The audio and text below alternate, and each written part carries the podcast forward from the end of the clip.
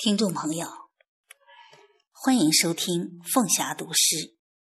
今天和您一起分享艾青的作品《失去的岁月》。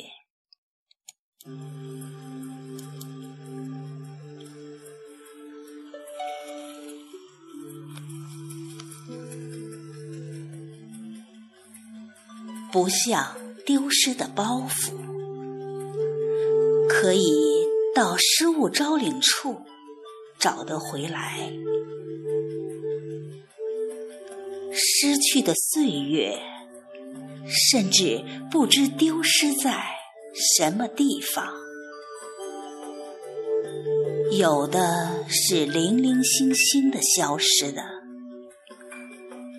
有的丢失了十年、二十年。有的丢失在喧闹的城市，有的丢失在遥远的荒原，有的是人潮汹涌的车站，有的是冷冷清清的小油灯下面，丢失了的。不像是纸片，可以捡起来，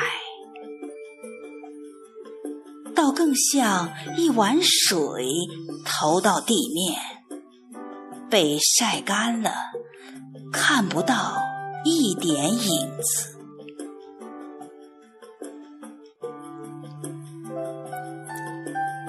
时间是流动的液体。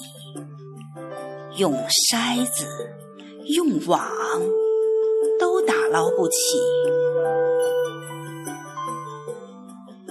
时间不可能变成固体，